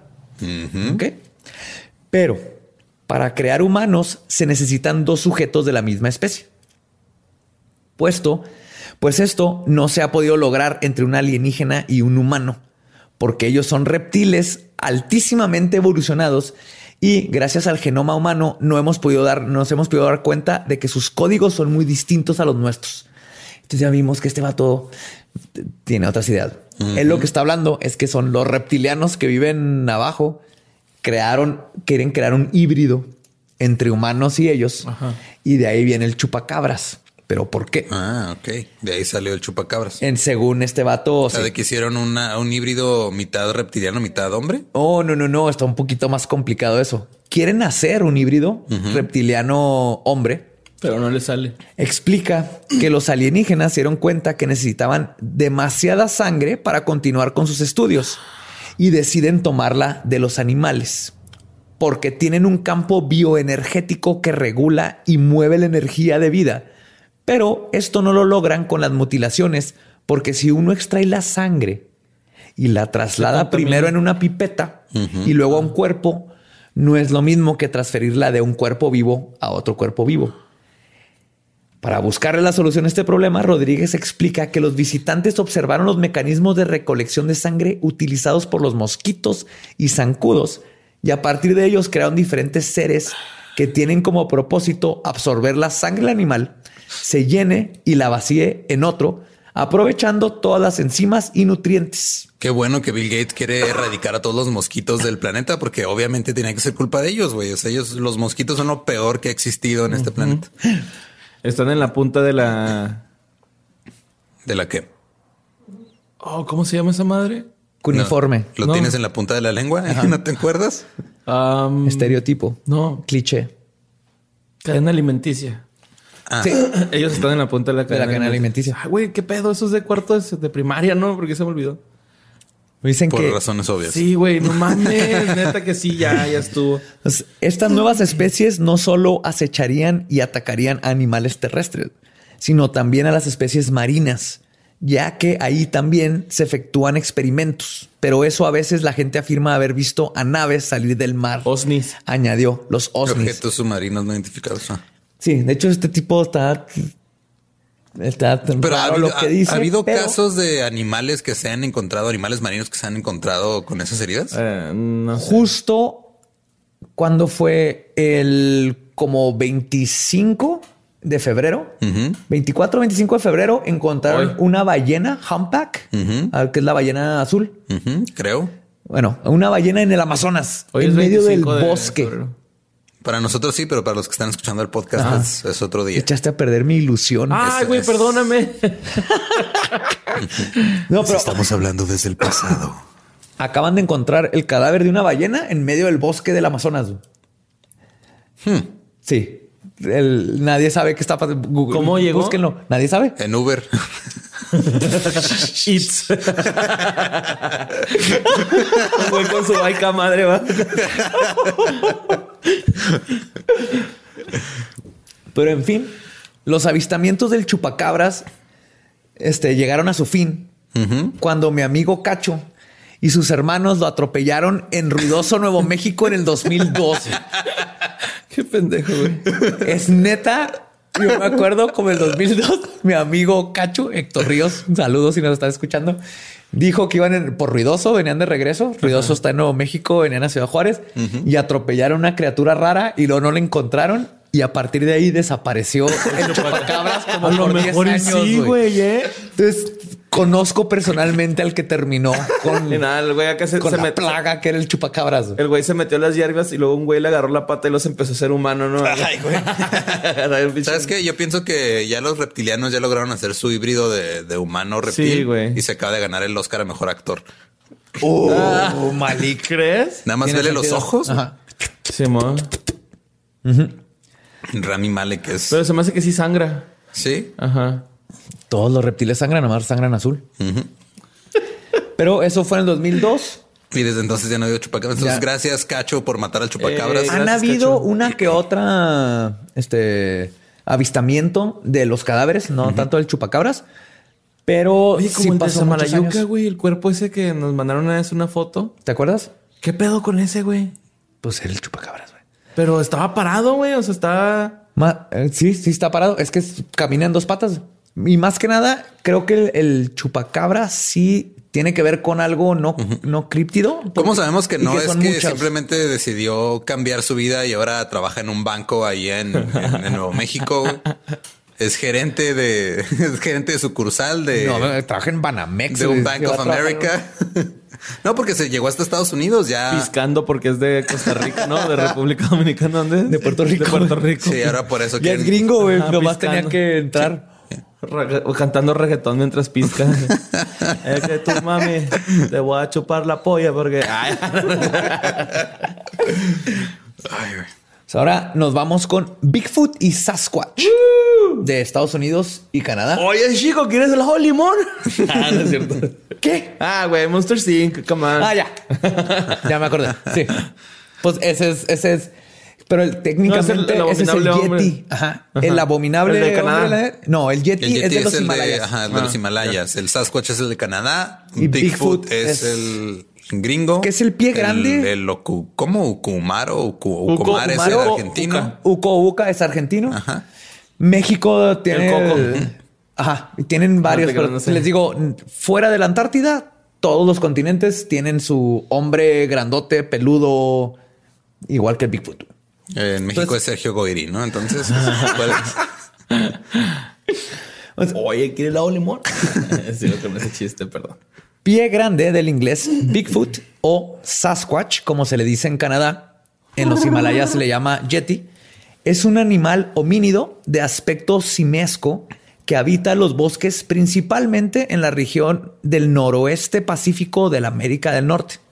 De hecho, en el único continente donde no existe el homínido es en la Antártida. Porque hace mucho frío. Sí. Pero son bien peludos, no tendría por qué tener frío. Pero no hay que comer. Ah, aparte anda descalzo. Sí. Bigfoot es descrito como una criatura de entre 6 y 8 pies de altura, de frente amplia y rostro similar a un cavernícola. Entonces, entre 6 por 3, 18, entre 1,80 y... Y dos metros. 2 metros, más Ajá. o menos. Cubierto totalmente de pelo y dotado de unos pies tan enormes que, según estimaciones, tienen una medida de 2 pies de largo por 8 de ancho, dándole su característico nombre. Están bien patones. Por eso es pie grande, pero les voy a decir Bigfoot porque está más padre.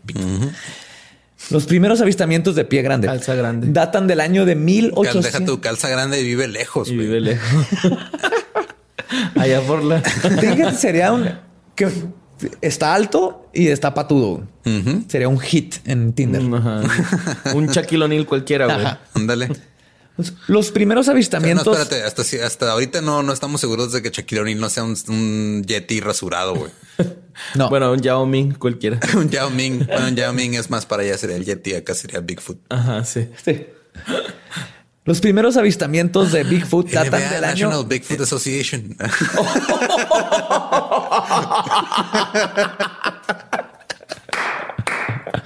No puedo quejar que me has interrumpido tres veces. Estuvo glorioso, güey. glorioso. Perdón, ahora sí ya continúa.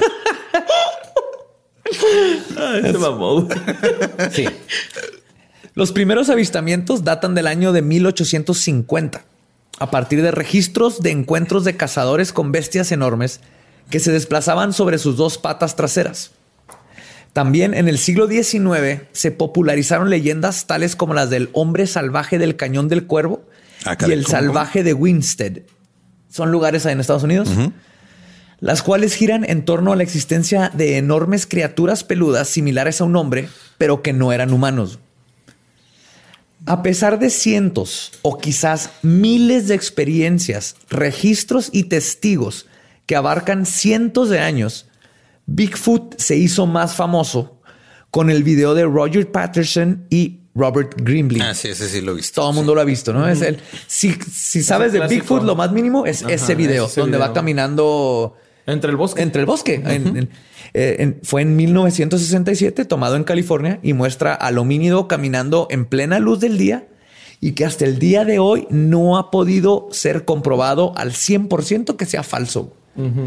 Eh, con técnicas de Lighting Magic de Disney para ver cómo lo hicieron con por los movimientos y todo eso. Sí, por el movimiento, por hasta por dicen, dicen que tamaño. o sea, el tamaño, luego cómo se contrae el músculo cuando pisa. es lo que todo dicen. Eh, Todavía en el 67 están diciendo que nomás por cómo se mueve el músculo, que se necesitaría una computadora que supiera hacer todo esto. Y dices, ajá, ahorita se puede en el 2018 bien Ajá, chido. Pero está en ese Thanos. tiempo, ¿no? Era el 67, no existía Thanos. tal cosa. Sí. Y para los que no lo han visto, es se ve así en, en el día hasta el bosque y pasa, va caminando Bigfoot del otro lado de un río y voltea a ver, de hecho, al, al que lo está cámara, grabando y luego voltea. Sí, voltea a ver con de Y camina como más rápido. Sí, se va. Y se ve que los brazos van, ¿eh? van abajo de las rodillas, Sí. todo, ¿no? Entonces Patterson cuenta cómo iban, Y, lo y vio. creo y que se hasta bajó. hay este como documentación de la pisada, ¿no? Y de todo esto, o sea, de la huella. Mira, te voy a decir algo. de todos los críptidos que he hablado y todo eso, Bigfoot es, el de más- los que dices, A huevo ahí está. no es posible que no exista. Hay pruebas a lo idiota, hay, hay huellas, huellas que ya sacaron en yeso, hay cabello, hay mil, mil cosas. Hasta declaraciones de impuestos tiene ya Bigfoot. Casi, es lo único que le falta, pero sí, o sea, tú ves las huellas y dices, no es posible que no, que la gente no crea que existe, Ajá. que aparte es un animal que, o, o humanoide o homínido que existe en todos los continentes. Ya. Menos Sí. en la Antártida. menos en la Antártida.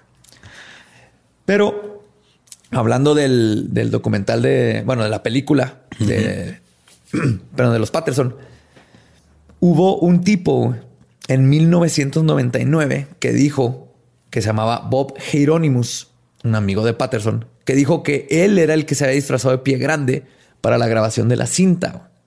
Pero neta, yo creo que eso es totalmente falso y lo hizo nomás para sacar su, Su parte del pastel, ¿no? su crédito porque nadie le dio. Sí, hay muchas más pruebas desde cómo se mueven las manos. Los brazos están mucho más largos de lo que deberían de estar en un ser humano.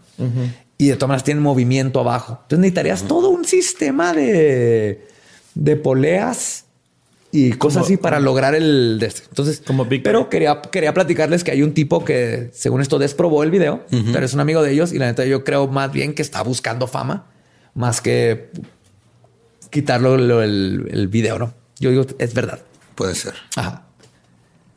Bigfoot es quizás el críptido ma- con más avistamientos y con más probabilidad científica de existir, ya que no está tan descabellado pensar que pudo sobrevivir algún ancestro de la evolución. Pero hay expertos que aseguran que Bigfoot y sus parientes de otros continentes son más que un eslabón perdido. ¿Qué Y- son? Y que estos seres son transdimensionales. Del espacio. Ah, cabrón. Joan Ocean, escritora y psíquica famosa por su trabajo viviendo con delfines y platicando con ellos. Oh, es la que se, es la que masturbaba al delfín. Eh, Sí, Oh, sí. esa historia está Ella descubrió chida. que pueden viajar este, interdimensionalmente y, y su lenguaje y todo eso. Ella dice que Bigfoot puede escribir, leer, cambiar de forma, proyectar su voz, dematerializarse, viajar 300 millas a pie en un día. No sé cómo demonios midió eso. Y que viven en instalaciones bien iluminadas abajo de la tierra. O sea, en Juárez no. Eh, No. No, aparte, o sea, me estás describiendo a un güey que estudió teatro, güey. Sí. Por ejemplo, esto de esto de Joe Ocean sí está un poquito descabellado, no se van, pero en donde sí, si leen el, el libro de Weird Science, Bizarre Beliefs, ahí lo vamos a poner los- toda la bibliografía. la inspiración para nuestro Ajá. arte. Lo que sí es común, ajá, de hecho, lo que sí es común es que Bigfoot, lo que se acepta es que sí es una criatura que muy probablemente puede, si viaja en dimensiones, porque han dicho, porque nunca encuentran un cadáver. Porque se va a otra dimensión a morirse. Es como un perro cuando sabe que se va a morir, que se va Más lejos bien de su porque familia. nomás lo vemos cuando lo vemos en esta dimensión. Hmm. Ajá. O sea, nada más viene a esta dimensión porque le gusta, no sé, la pizza y luego se lleva una pizza a otra Atacar dimensión. cabañas. Es que este es otro de los críptidos que podemos hacer todo un episodio de él. los ataques a cabañas, se han robado niños. Acaba de pasar el mes pasado y no fue el primer niño, pero el mes pasado, búsquenlo. Un niño desapareció como tres días, cuatro días en el bosque. Ay, que dijo que, que un oso lo había Un oso ayudado. lo cuidó, Ajá, es que un oso lo cuidó. Sí. Y dices, neta, güey. No, un oso no cuida a un niño. claro que güey, no, pero lo- ¿cómo, come. describiría un niño a un Bigfoot? Ah, como un oso. Como un oso. O como un chango. Y no es el primer niño que le pasa eso en esos bosques. Ay, qué bonito, güey, que sean buen pedo. Son buen pedo, son buen pedo. Y luego hablamos de todas esas Hay desapariciones. un documental donde un, un niño lo cuida a un oso. Se llama eh, El libro de la selva. Ah, pero Ajá. también una pantera. Sí, Cuando lo- están lo con una una pantera, pantera. los osos se portan más chido. Sí. Pero sí, si, al- si en algún críptido tuviera que apostar de que existe, es, es Bigfoot. Sí, Hay ¿no? demasiada evidencia, demasiadas cosas. Nomás creo que no es, no es simplemente un homínido o hay diferentes partes, pero Bigfoot es alguien así. Luego hacemos un programa nomás de Bigfoot para contar las Sí, historias de cuando güey. atacaron cabañas, cuando cuida niños, cuando Ya con eso me ganó Bigfoot, criaron. güey, con sí. lo de que cuidó a los Bigfoot niños. es un amor, güey. "Y qué chido vato, güey". Y no es la primera vez, búsquenlo. Pero ahora nos tenemos que ir a algo un poquito más, más creepy, más, más este endemoniado. güey. Y se llama justamente el demonio de Jersey. Uh, de es Estados Unidos. ya. Al sur del estado de Jersey, en Estados Unidos, en una, sana- en una zona llamada Pine Barren, existe el demonio de Jersey, una criatura con un porte semejante a la de un canguro, alas de murciélago, cabeza de cabra o caballo, pezuñas, cuernos y dos pequeños brazos y con una cola en forma de tridente. ¿Ok? Ujú. Ok. A Todo eso tiene sentido. todo eso. Ahora, A diferencia de los otros críptidos, este tiene una historia de origen. ¿Cómo se llama? El demonio, el demonio de Jersey. Y a diferencia de los otros críptidos, este tiene una historia de origen conocida y mamá. Sabemos quién es su mamá. Jane Leeds, que en 1735 se encontraba en medio de su treceavo parto. Iba a tener a su Ouch. treceavo hijo. Por el dolor, gritó una maldición a su propio hijo en la frustración. Dijo, este ha de ser un hijo del demonio. ¿Ok? Esto Y es lo que me salió dicen. el demonio de Jersey. Dio a luz a un niño normal, pero en un tiempo rápido empezó a cambiar. Su piel se volvió negra y su cara... Sí, está bien feo el demonio de Jersey. feo, es que el borre está buscando el... No, y no has visto el, el caballo. Se empezó a alargar, su espalda salieron dos protuberancias y las uñas de sus pies comenzaron a cubrir toda la punta. Poco a poco se convirtió en la tétrica imagen relatada por miles de testigos de un verdadero demonio en la tierra. Mató a la partera, arrojó un- arrojó un estremecedor grito y salió volando por la ventana. Y así se crea el demonio de Jersey. Güey, está- Este es un caso bien hardcore porque los críptidos por lo general son cosas que existen en la Tierra y no conocíamos. El demonio de Jersey tiene todo uno- una historia de origen y empieza en, en estos años donde tiene mamá y pasa todo esto, pero se convierte en algo que se ha reportado. Qué perturbador. De hecho, un sacerdote exorcizó el bosque de los Pine Barrens, pero el demonio regresó a los 100 años. Se afirma que José Bonaparte, el hermano mayor de Napoleón, avistó al diablo de Jersey mientras cazaba en Bordertown, Nueva Jersey, en el año de 1820. O sea, él lo, lo documentó. En 1840, el diablo fue culpado de los asesinatos de varios animales. Ataques similares se registraron en 1841 y durante la semana del 16 al 23 de enero de 1909, los periódicos de la época publicaron centenares de encuentros atribuidos al diablo de Jersey. Entre los supuestos encuentros publicados esta semana estaba la afirmación de que la criatura había atacado un tranvía en Haddon Heights, un club social en Camden. Estuvo tan, tan real esto que la policía de Camden y Bristol, Pensilvania, dispararon contra la criatura, contra la criatura sin causarle ningún efecto. Pero están los policías diciendo que vieron Que este le dispararon al demonio. Y le dispararon. La cobertura periodística produjo tanto pánico en todo el valle de Delaware que provocó que varias escuelas cerraran y que los trabajadores decidieran quedarse en casa. Ay, cabrón. Gente adulta no fue a ganarse el dinero para su sopa Porque tenían porque miedo estaba de- el demonio de Jersey suelto. Pero aquí en Juárez cae poquita aguanieve y ya tampoco quieren ir a ningún lado, güey. Ay, nada, pues que ese frío, güey. Bien huevón, no, no, no es cierto. Pues, Durante este periodo surgió el rumor de que el zoológico de Filadelfia había ofrecido una recompensa de 10 mil dólares por la captura de la criatura. Que no fue rumor. Resulta Sí que fue cierto. Sí ofrecieron 10 mil dólares Por capturar al... al demonio de Jersey. O sea, seguimos en la misma época, 1909 más o menos. Ajá. En 1909 la supuesta oferta provocó una serie de bromas y fraudes, incluyendo unos vatos que llevaron un canguro con alas falsas. Obviamente no les dieron los 10 mil dólares. ¿De dónde sacaron un canguro en Jersey, güey? Yo creo que está disecado, güey, lo más seguro. güey. Traté de buscar fotos y no las encontré, güey, pero se mofaron. En 1925, un granjero en Greenwich aseguró haberle disparado y haber matado al demonio después de que intentara robarse sus gallinas. En 1951, un grupo de niños en Gibsontown, New Jersey, afirmaron haber visto un monstruo que coincidía con la apariencia del diablo. En 1960, se encontraron rastros y se escucharon ruidos cerca de Mace Landing en Nueva Jersey, que fueron relacionados con el diablo. Y en 1980, el jefe guardabosques Alan McFarlane se topó con una escena que él mismo describe como algo que nunca había visto antes en décadas de trabajar como guardabosques. Encontró una manada de jabalís muertos y lo extraño de las muertes y lo que se le hizo muy raro es que les faltaba la parte de arriba de la cabeza, estaba devorada. Y lo más... Cerebrito. El cerebro. Y lo más inexplicable es que no había una sola gota de sangre en la escena y tampoco habían huellas más que las de los jabalíes. Porque el demonio estaba Volando. volando. Estaba volando. Y se Y estaba se- y les mordiendo. estaba- Les, les estaba mordiendo desde arriba. Ajá. Ñam, ñam, ñam. Nom, nom, nom. Incluso en el 2015 siguen habiendo avistamientos de la criatura. David Black estaba manejando cerca de un campo de golf cuando vio lo que parecía ser una lama. Desde aquí, imagínate, imagínate esta escena. güey. Vas manejando y dices, ah, cabrón, es una lama. ¿Qué chingados hace una lama aquí en Nueva Jersey? güey?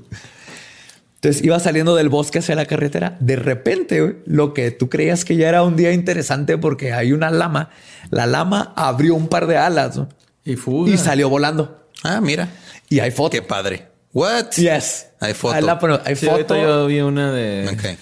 Y luego ¿Viste una como en siguieron, sigo. Sí, se ve sí. medio, medio pirata, ¿eh? La fotillo. Bueno, no, no Hay muchas vi. fotos piratas. ajá. Pero sí, sí da, sí da miedillo. Pero luego siguieron los avistamientos en el 2016. El demonio de Jersey fue este, elegido presidente de Estados Unidos. Y ahí seguirá por unos años más. Pues sí. Y nos vamos a el que yo creo es el más interesante, porque es un críptido que comienza en Estados Unidos, pero como nos vamos a dar cuenta, se ha aparecido en todo el mundo. Entonces, está muy involucrado con los hombres de negro y los extraterrestres y cosas todavía muy por arriba de lo que asociamos nomás con los críptidos. Y les voy a contar de Mothman, también conocido como el, El hombre hombre, polilla. El Así hombre es, polilla. Que es otro personaje que podemos hacer todo un programa nomás de él. El O sea, el, el Mothman es, o el hombre polilla es un ente humanoide caracterizado por su enorme estatura, su piel, pelaje o vestimenta de un negro uniforme, la presencia de dos enormes alas que algunos testigos han identificado alternativamente como una gran capa que cubriese su espalda, brazos y parte del rostro, y dos enormes y sobrecogedores ojos rojos enmarcados en una cabeza poco definida directamente pegada al tronco, lo que le daría un sea, aspecto. no tiene cuello. No tiene cuello, lo que le da un aspecto general a una polilla o un búho. Sus apariciones parecen estar íntimamente relacionadas con, Con la- la luz. Iba a llegar a la parte más, más A la más terrorífica. güey, de lo que había escrito, güey. ¡Ah! Mira, ahí anda. Reinicia ese Hay- enunciado, por hay- favor. Hay una película de, de él, ¿no? Sí. ¿De Mothman? Sí, de Mothman. una- Sale Richard Gere. Está en un camión, ¿no? De escolar. No, Abre- esa es la de... techo y- Esa es No. otra. Esa es la de Jeepers Creepers. Ah, sí, sí, ese es. Jeepers Creepers. No, nada que ver. Ahorita vas a ver. Voy a tratar, voy a tratar de volver al, al momento. Déjenme intento volver al momento de su pinche madre. Sus apariciones parecen estar íntimamente relacionadas con la inminencia de grandes catástrofes, siendo a veces definido como un heraldo de desgracias y muerte. Eso iba a llegar. Si se aparece, si se aparece el hombre polilla, gente se va a morir. ¿Ok? Eso es algo. O- es o un aviso, es un, es mal augurio. Es un mal o augurio. desastre natural o algo así. No, no Sí. tiene que ser precisamente una muerte. No, son muchas muertes, de hecho. No una. muchas Ajá. muertes. Ah, Ahí te va. Sí, está bien interesante. De hecho, creo que es algo que todo el mundo debería de conocer. ¿Y ese porque no se muere o qué? No, ¿Nunca se ha muerto? nunca se ha muerto. Y ahí te va de dónde empezó. De hecho, el hombre polilla y Mothman. Mothman. Es que hombre decir- polilla suena, Le voy a decir Mothman porque suena muy inocente. A superhéroe. es Deja tú, superhéroe. hombre polilla parece un apodo para alguien que no ha salido del closet, güey. ¿Sí o no? Que está ahí en Ah, el abres, closet. abres el closet y sale. ¿no? Hombre polilla le quita el Mothman. Se oye más así. cripto. Ajá. Es Mothman contra hombre polilla. Mothman, hombre polilla.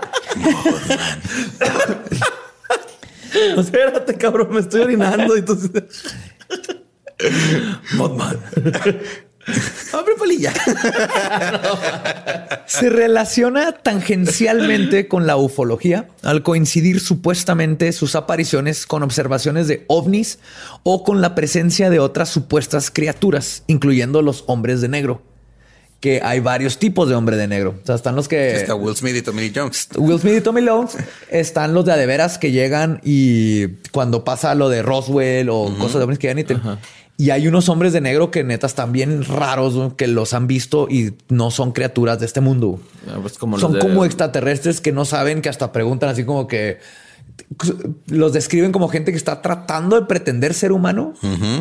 No parpadean y tal. así, Sí, yo también siento eso. Oh, como Johnny Depp. O Mark Zuckerberg. Como Mark Zuckerberg, no. Mark Zuckerberg, ándale, Mark Ándale. Zuckerberg en el Congreso. Ajá. Sí. Vale, va. Los primeros testimonios modernos datan del año de 1966 en Point Pleasant, Virginia, en los Estados Unidos. En la noche del 14 al 15 de noviembre, los Scarberry y los Mallet, dos matrimonios, paseaban en automóvil. Observaron al lado del camino una criatura de unos dos metros de altura con dos alas plegadas a la espalda que les miraba a los dos. Veían dos brillantes ojos rojos medio cobrizos. La criatura agarra vuelo y los persigue. El, el que iba manejando asegura el carro llegaba a 160 kilómetros por hora. Son carros viejitos, son los 60. Pero aún al ir a 160 kilómetros por hora, Este güey venía madre. este venía en una altura que lo podían ver, pero iba volando alto y no batía las alas. Era como un avión, se iba planeando básicamente. No lo veían como un murciélago o un pájaro. Hasta la entrada del pueblo es donde lo siguió y después de lanzar un fino chillido similar al emitido por un ratón grande, pues así me lo imaginé. así fue. Pero, pero imagínense que va así que no mames, Gloria, güey, esta madre nos va a comer. no mames, güey, corre. Por ahí se perdió en la inmensidad del cielo. Al día siguiente, una mujer llamada Marcela Bennett, mientras se encontraba sentada en un auto estacionado, también aseguró haber visto al monstruo. Ella dice, lo vi entre las sombras, era como si hubiese arrastrado, eh, como si hubiera estado arrastrándose en el piso y lentamente se fue poniendo de pie. Era de color gris y mucho más alto que un hombre, con dos terribles ojos. Al igual que los dos matrimonios, Bennett atribuyó poderes hipnóticos a la mirada de esos ojos rojos. Y esto es algo que vamos a estar viendo. O sea, la- la, O sea, los hipnotiza con cuando sus te ojos ve, rojos. te hipnotiza y eh, no me pude meter en todos los datos, ¿verdad? Porque les digo que es para otro programa, pero la gente que lo ha visto te hipnotiza, te, te da visiones, te hace ver el futuro, te da muchas cosas. O sea, el, el- el hombre polilla, el Mothman, es, es otro nivel, güey. Hombre polilla. Hombre polilla. Mothman. deberían de poner una jaulita de esas así con descarga eléctrica. Pues, posteriormente, el hombre polilla fue visto por unos pilotos de una base militar cercana y un agricultor local. Hubieron más avistamientos y rápidamente la noticia se convirtió en noticia nacional por el monstruo. Casi un año más tarde, Point Pleasant volvería a ser noticia nacional. El 15 de diciembre de 1967, el Silver Bridge, el puente que cruza el río Ohio a la altura del pueblo, se derrumbó, causando la muerte de 38 personas. Varios residentes cuentan que el Mothman se comunicó con ellos a través de sueños para advertirles que no se acercaran al puente Silver Bridge en ese infausto día y por eso se salvaron. Y hay una película con Richard Gere que trata justamente de esto. Entonces se aparece y va a pasar una catástrofe.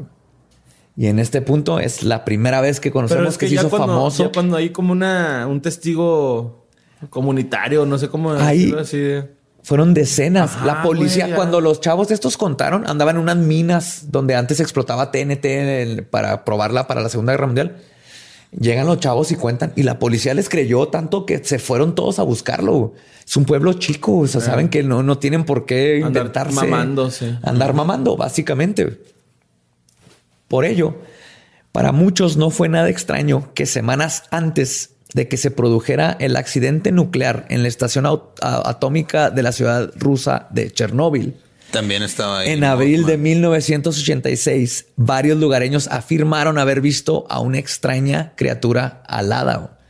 También, minutos después de que los aviones secuestrados por la red terrorista Al Qaeda impactaran las Torres Gemelas en Nueva York También. en septiembre de 2001, uno entre las numerosas fotografías que se tomaron destacó una en donde en medio del caos y escombros, el humo y el polvo aparece un ser alado volando por Manhattan. Es- Y, estoy haciendo como cortito todos, todos avistamientos del. A mí, yo me acuerdo hace como cinco años, estaba viendo, estaba, no me acuerdo en si en una tienda, en un lugar donde tenían primer impacto. Ok. Ajá. Y estaba primer impacto, pero estoy en lo que estuviera esperando y están hablando de uno así que vieron un monstruo en bla, bla, bla. Y los se van y dicen, era con ojos rojos y no tenía cuello y las alas.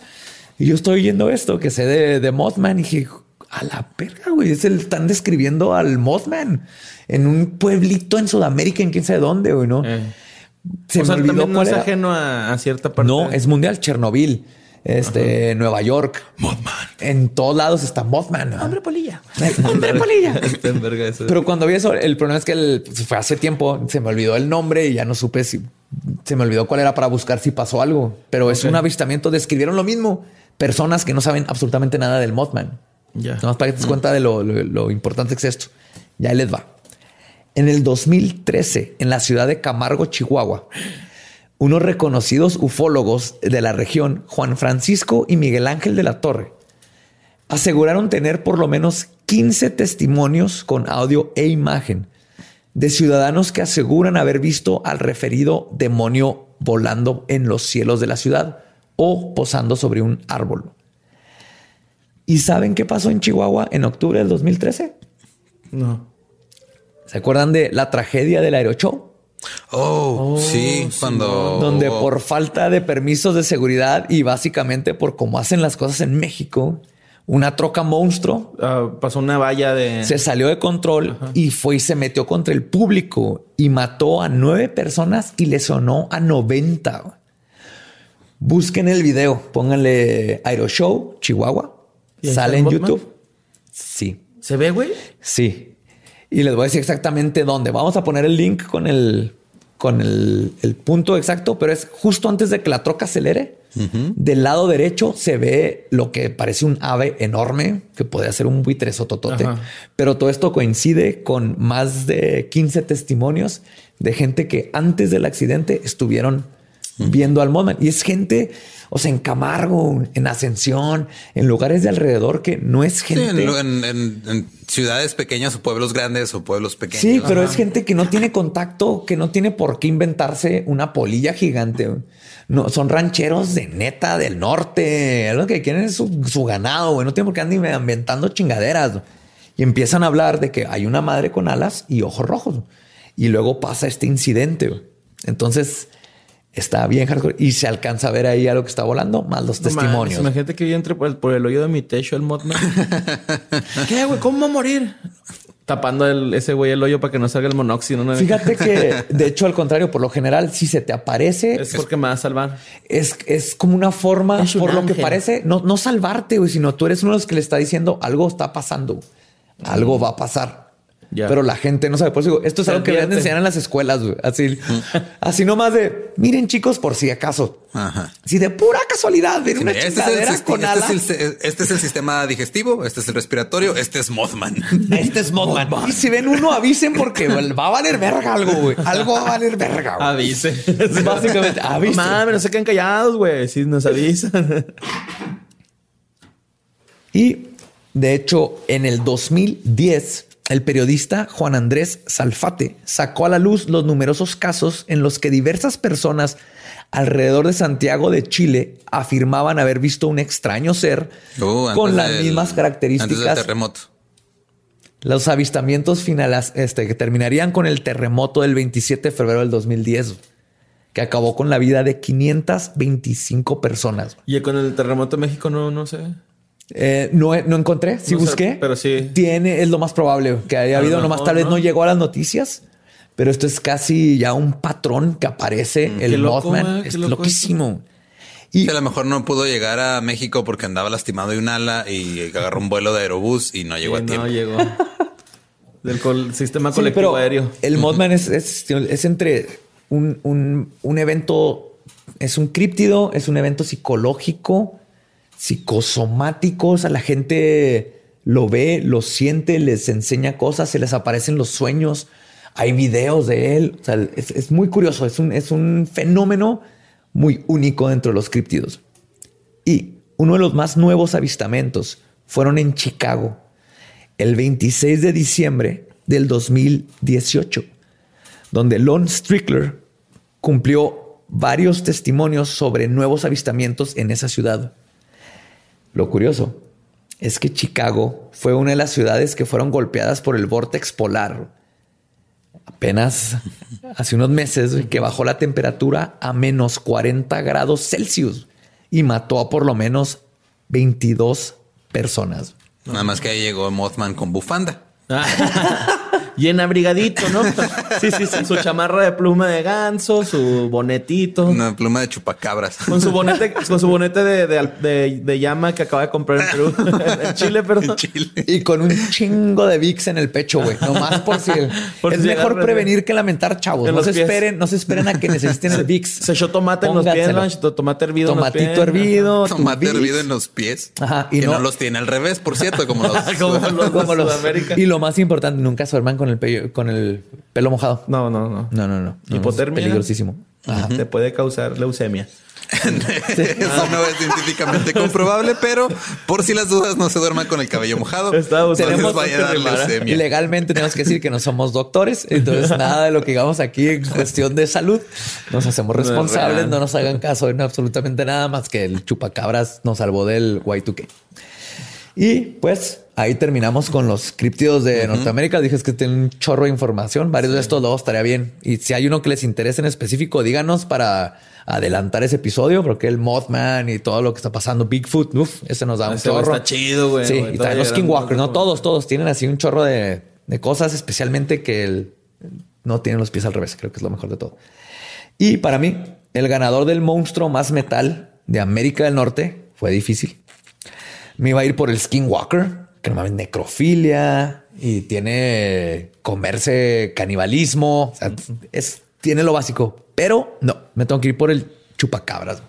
El canguro punk alien vampiro se merece estar en una portada de No, heavy ahí te metal. va, no. O sea, yo siento que Skinwalker es para una, así para una banda como de death metal. Ándale, como Cannibal. Corpse. Sí, el chupacabras es como para algo así un poquito más light. Iron Maiden. Ándale. Ándale, Kiss. Kiss. Gene Simmons es el. no- estamos seguros de que Gene Simmons no es el chupacabras. Sí, ese, es un judío bastante culero. Ay, a mí me gustaría que No. fuera Bigfoot. No estoy, Bigfoot. no estoy conectando judío con culero. ¿Es judío? ¿Es una cosa? Sí, o sea que una, una cosa es que sea culero y otra cosa es que sea judío. Sí, claro. Pero lo ves en sus programas y... ah. Yo, yo me quedo con. Bigfoot, güey. La neta. Bigfoot. ¿Bigfoot? Sería así algo como Foo Fighters. No, verdad. Bigfoot es como a mí, se- a mí se me antoja Bigfoot para una portada de un disco nuevo de Kendrick Lamar. Bigfoot es, es un- Bigfoot así... Hola, borre. Bueno, mira, que ¿Quieres salga, que te sobe la pancita? que salga Yo no embarazo como el pombote o ese güey. que salga, que salga. Bigfoot así en, en posición de flor de loto, pero con los ojos así al revés. Y una erección. cósmica. Erección Con, cósmica. con los pezones erizados, así. Uf. Sí. Y pero con los ojos así Pero volteados. eso ya no sería metal, eso ya sería como algo psicodélico medio raro. güey. Bigfoot, yo estoy seguro que es el Sí, único cierto. críptido que te encontrarías en un rave, güey. Así hace- hacen un rave en el bosque y de repente ahí está Bigfoot. Se me figura que es de ese tipo de En un vive latino el güey. Ajá. pum, chum, chum, chum, chum. Hola, borre. En un Corona Capital, güey. Ajá. Hipsterseando el Sí, güey. cuenta. Sí, pero es adorable. Es adorable. Nadando ahí en las estacas el güey. Entonces, en ¿Y resumen, Mothman? Mothman es como No, es que si cae Mothman a un concierto va a pasar algo feo, güey. Sí. Se va a caer un escenario. En resumen, creo se que va lo que a caer Juan que- Gabriel. O un güey, o un güey va a romper una ventana y les va a disparar a todos en Las Vegas. Oh, güey. Uh, chuzunas. Nah, nah. Pero perdón, perdón, me fue muy, muy.